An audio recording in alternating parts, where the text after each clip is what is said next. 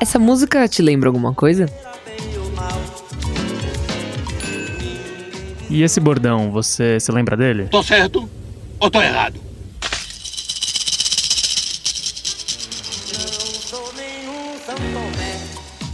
Se você estava nascido em 1985, provavelmente já sabe qual é o tema do Expresso Ilustrada dessa semana. Mas se não tava, o episódio de hoje vai falar sobre uma das novelas de maior sucesso da televisão brasileira, que moveu paixões no público como se fosse uma final de Copa do Mundo.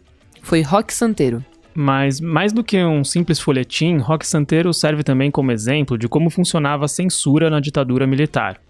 Mas antes de falar sobre isso e contar sobre um livro que acaba de sair sobre esse assunto, eu quero lembrar que o Expresso Ilustrado é o podcast de cultura da Folha e que a gente tem episódios novos todas as quintas, às quatro da tarde. A edição é do Renan Suquevicius.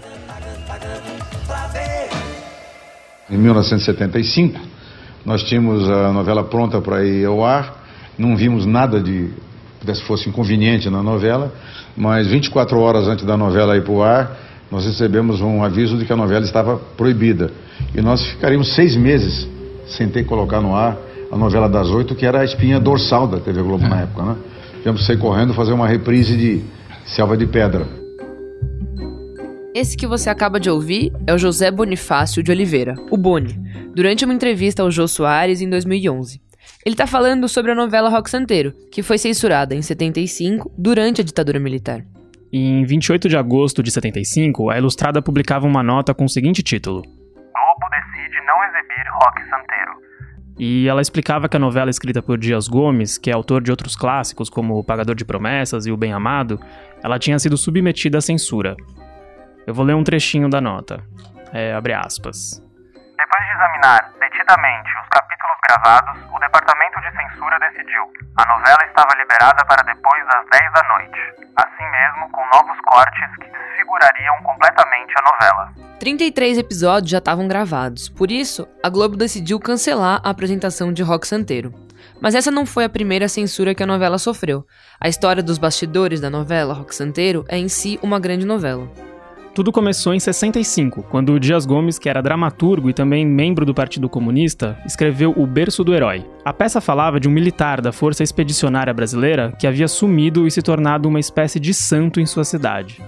Mais pra frente, descobrimos que ele na verdade tinha desertado, fugido da guerra, mas não podia mais aparecer na cidade para não atrapalhar a sua imagem de mito, que gerava ganho para os políticos e para os empresários que lucravam com o turismo e com os negócios vinculados a esse herói desaparecido. A peça foi logo censurada. Depois, Dias Gomes até tentou transformar a história em um roteiro de filme, mas ele também foi proibido. E dez anos depois, em 1975, Dias Gomes tentou driblar os censores, mudando o título e o nome dos personagens e transformando a história em uma novela da Globo. Foi essa proibição que a gente acabou de escutar o Boni mencionando. A novela finalmente só iria ao ar em 1985, com Regina Duarte no papel da viúva porcina e Lima Duarte interpretando o senhorzinho Malta. Aquela fala que você escutou lá no começo. Tô certo ou tô errado? É um dos bordões mais famosos do personagem. Todos os áudios desse episódio são da Globo.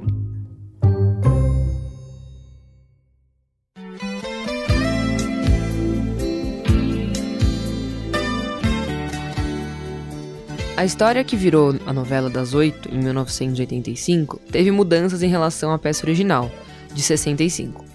Ela é ambientada em uma cidade fictícia chamada Zabranca. Por ali, o coroinha Luiz Roque Duarte, que era conhecido como Roque Santeiro, porque ele esculpia imagens sacras, teria morrido ao defender os habitantes da cidadezinha de um perigoso bandido. Mas na verdade ele estava bem vivinho da Silva, perambulando de bordel em bordel enquanto o povo de Asa Branca lucrava com sua lenda. E para o desespero de todo mundo, ele volta à cidade. A novela ela foi um sucesso absoluto de audiência.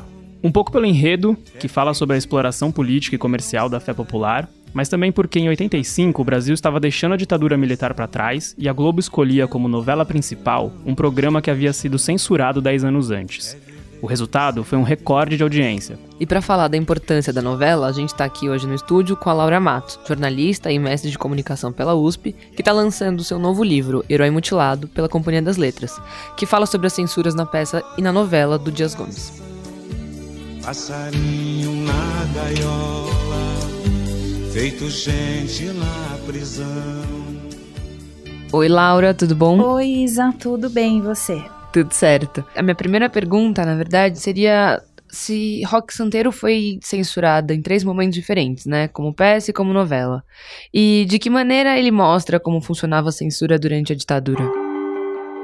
É interessante porque justamente isso, ela foi censurada em 65, né? A ditadura começou em 64.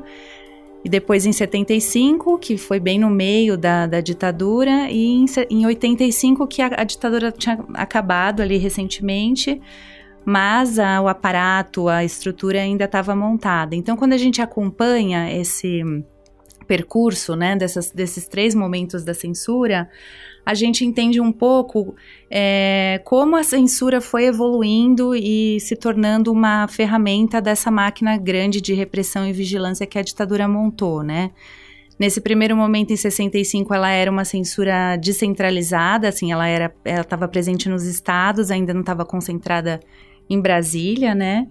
E, é, a peça foi censurada pelo governo Lacerda, mas que era é, apoiador do, do, foi apoiador do, do golpe, ainda estava aliado dos militares naquele momento, né? Em 75 foi uma censura e aquele primeiro momento a censura estava concentrada mais no teatro porque a TV ainda não tinha é, toda a importância. O teatro ele era mais é, temido como é, potencial de mobilização, né, da, da oposição, do movimento estudantil. Ele tinha muita força, né, simbólica naquele momento. A TV, então, ao longo da, da própria ditadura, foi ganhando força, até impulsionada pela própria ditadura, com é, leis de incentivo, todo uh, o benefício que a ditadura proporcionou para a TV, porque a ditadura, é, o regime militar tinha é, interesse em que em um veículo que unificasse o território nacional e com isso é, facilitasse o controle do país também, né? Então, em 75, a TV era muito forte, né? E ela tinha um potencial de mobilização da classe média grande já, né? Então, é, foi quando houve essa censura surpreendente a uma novela, foi uma coisa que chamou atenção, porque houve uma, um rompimento inédito, assim, pu publicamente, entre a Globo, que era a grande emissora de televisão, e, a, e o, o governo militar, né? É, tem todo um bastidor aí atrás dessa, desse, dessa censura. É, o SNI fez um grampo ilegal na, no te, num telefonema do Dias Gomes, o que demonstra também como essa máquina operava também à margem da lei, né? E como era uma, havia uma retroalimentação entre é, esse sistema de vigilância e repressão e a censura, né? E, e, depois em 85, que é bem curioso, que é algo que não ficou hum, muito registrado na memória nacional, porque Rock Santeiro virou um, é, uma comoção no país, um símbolo da volta da liberdade de expressão, porque eles escolheram justamente a novela que tinha sido o símbolo da censura para é, é, produzir, é, para ir ao ar quando a ditadura tinha acabado, como um símbolo da, do fim da censura, do fim da ditadura, né? E aí o curioso de estudar esse, esse caso é que é, ela tem páginas e páginas de censura é, no departamento de censura, porque a máquina da repressão ela não se desmontou, né, imediatamente, ela continuou. E isso é interessante é, a gente perceber como existe uma dificuldade de se superar mecanismos de repressão e, e de autoritarismo, né? Então, essa, esse terceiro momento, ele, eu acho que ele traz isso bem à tona e que, e que a, acabou se tornando muito atual também, porque a gente está vivendo um momento em que a censura está nos assombrando novamente, né? E o que irritou é, os militares foi justamente porque o falso herói é um militar, né? É, o Dias Gomes escreveu essa peça em 63, né? É, obviamente, é, quando foi em 64 e em 65, quando ela foi montada, já, já foi ressignificada essa questão, ganhou uma força, né? É, o, o, Paulo Francis, que escreveu é, o prefácio do livro, que antes de ser censurada, ela foi editada como livro, porque, assim, naquele momento eles conseguiram fazer isso, né? É, não foi censurado. E o Paulo Francis diz, fazia uma direta comparação entre esse falso herói e os militares que estavam no poder, né? Então isso foi é, fatal, assim, para a obra, né? E por isso ela foi ela foi proibida e foi proibida, como eles, eles prometeram. Depois o, o, Dias Gomes fez uma tentativa de fazer um filme no ano seguinte.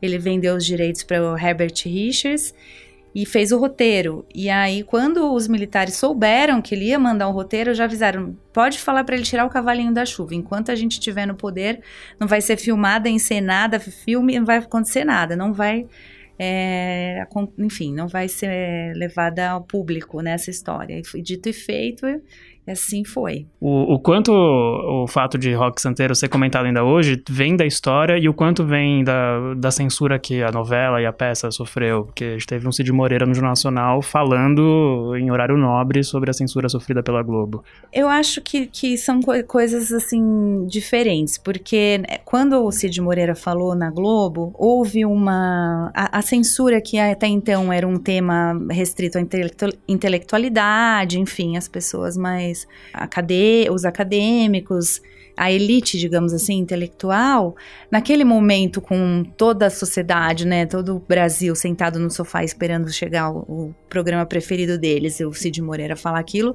virou um assunto de botequim, né, de, de todas as esquinas.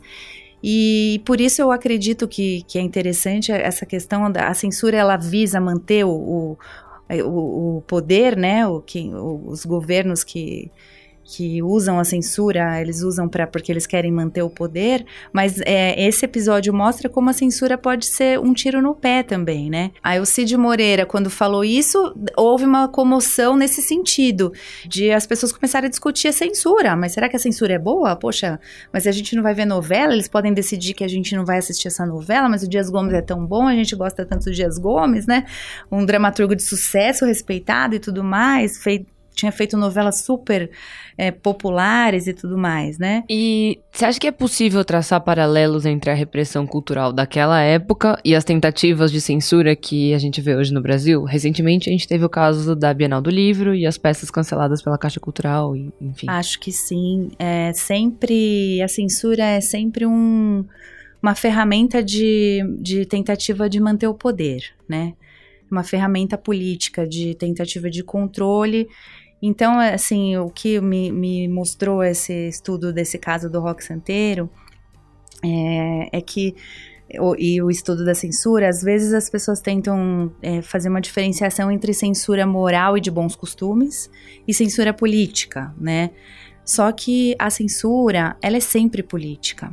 Né? Mesmo que, que a, o objeto da censura seja uma questão, digamos, atrelada à, à, à moral. E agora é, é a mesma coisa é, você tem uma base é, que te elegeu, que te sustenta no poder, que é uma base é, conservadora, né? É, moralista, e quando você quer censurar uma moral que não é a sua moral, você não quer dar espaço também para um poder político que está ligado àquela, àquela base, né? Aquela, aqueles outros valores, aquelas outras crenças e tudo mais, né? Então, eu acho que é sempre a mesma. O objetivo é sempre o mesmo. O objetivo é, é, é a manutenção do poder. Por isso que a censura não tem a ver com, com direita ou esquerda, né? Com partido político. A censura tem a ver com governos autoritários. É, que, que acreditam que man, eles, para manter o poder, eles têm que cortar tudo que não, não, não esteja atrelado às crenças e aos valores da base política deles.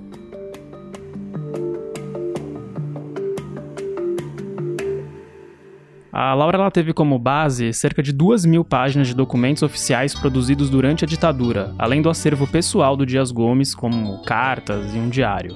E além do Dias Gomes, outras pessoas também se envolveram nessa novela, como o Agnaldo Silva, que escreveu mais de 100 capítulos da trama, e teve Marcílio Moraes como um dos colaboradores do roteiro. Que Santeiro, um homem debaixo de um santo, ficou defendendo o seu canto e morreu.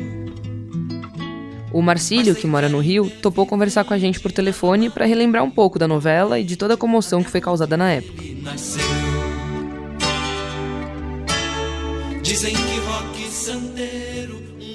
Para começar, eu queria que o senhor contasse como foi trabalhar nessa novela que se tornou uma unanimidade no país. Foi a primeira novela que eu fiz, na verdade, né? Fazia teatro, né? Escrevia para teatro, é, tinha, tinha uma carreira mais ou menos no teatro. Mas televisão é, eu não tinha feito. E realmente foi assim uma entrada triunfal na, na, na, na, drama, na teledramaturgia. É, como primeira novela, né, foi um, estouro, né, foi uma, assim, uma, uma repercussão extraordinária. Né? É, para mim que estava chegando, então era, era, uma surpresa enorme. Mas acho que para todo mundo, mesmo para o Dias, né, para todo, era porque fez um sucesso muito grande desde o início, assim, desde o primeiro, né, primeiro capítulo que foi lá, ela teve um sucesso extraordinário, né? E o senhor lembra como que era o clima no país, assim, com esse sucesso estrondoso? Porque ele foi a novela que atingiu 100 pontos no Ibope, né? Me, pelo que me contaram, era um clima meio de fim de Copa do Mundo, assim. É, tinha uma repercussão enorme, né? Ela era uma época, né? A gente estava ali saindo da ditadura naquele momento, né? Era 85, né? Tava ali o Tancredo tinha sido ele. Houve até uma, uma circunstância interessante, né? que o, o Tancredo foi eleito, né?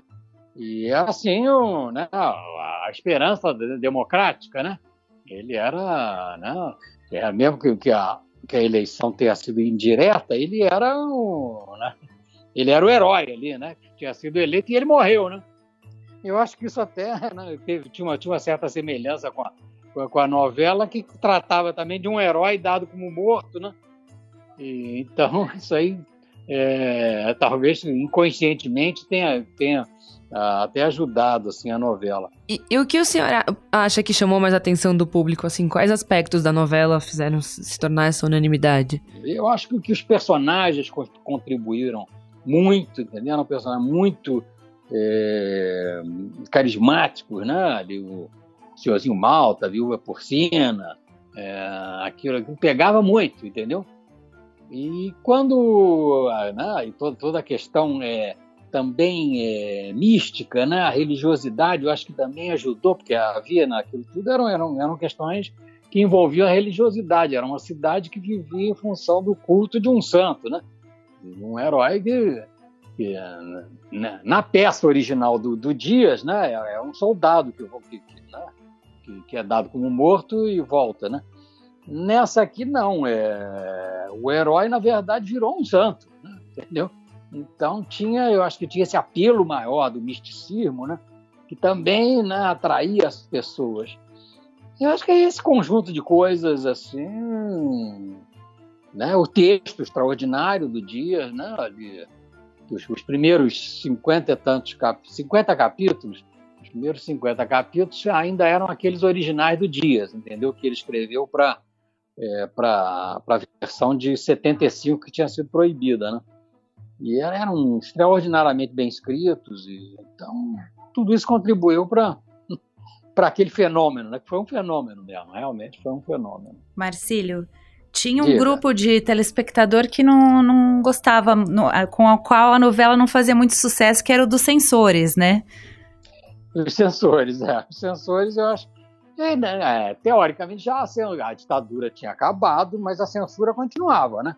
Quer dizer, tinha censura federal, né? A gente, na, naquela época, tinha que submeter tudo à censura federal. Mas tava, os critérios estavam bem mais, eh, já não eram tão rígidos quanto eram, né? Mas o rock santeiro eh, simbolizava também, né? Tinha esse simbolismo de ter sido proibida, né? Dez anos antes. A volta dela, a volta da novela né, deve ter despertado neles lá algumas, é, alguns é, ódios assim especiais, entendeu? Mas é, era normal, a censura acompanhava de capítulo a capítulo, entendeu? Era um negócio muito chato, né?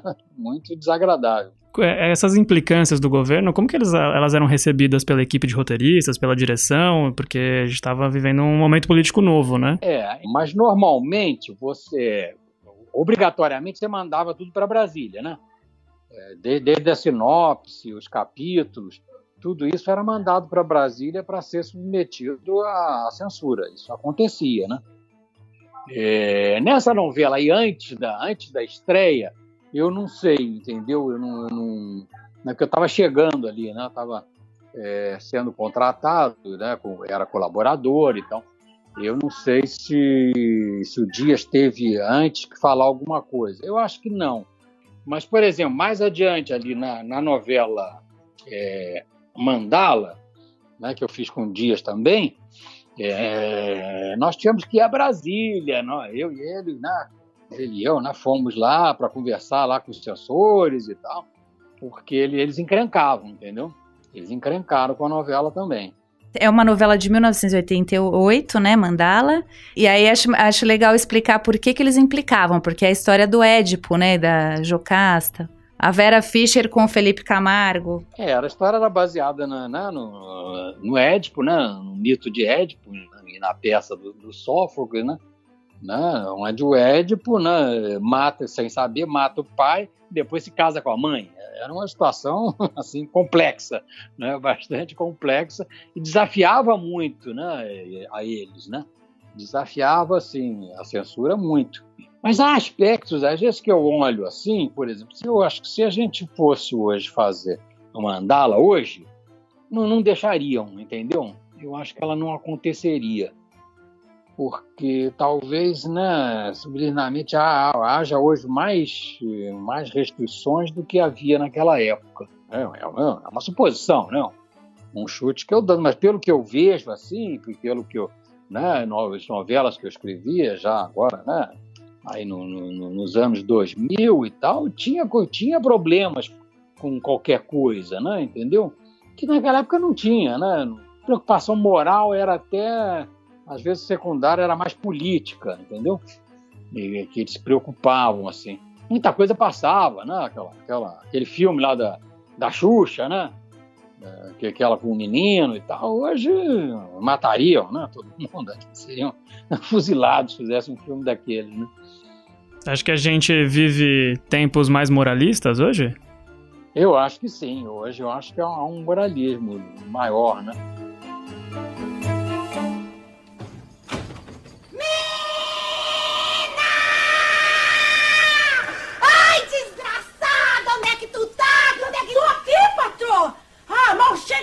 Me gritando? Eu tô pagando por quem, hein? Ora, por quem havia de ser? Por aquele peruquento, safado, desgraçado, mesquinho, desclassificado, nojento e cabrão! Ave Maria, tudo isso? Pô? E muito mais! E muito mais! E não adianta dar chilique que nem a viúva porcina interpretada pela Regina Duarte na novela. Não tem jeito, o Expresso Ilustrada vai ficando por aqui. Mas antes de ir embora, como sempre, a gente vai dar as dicas da semana.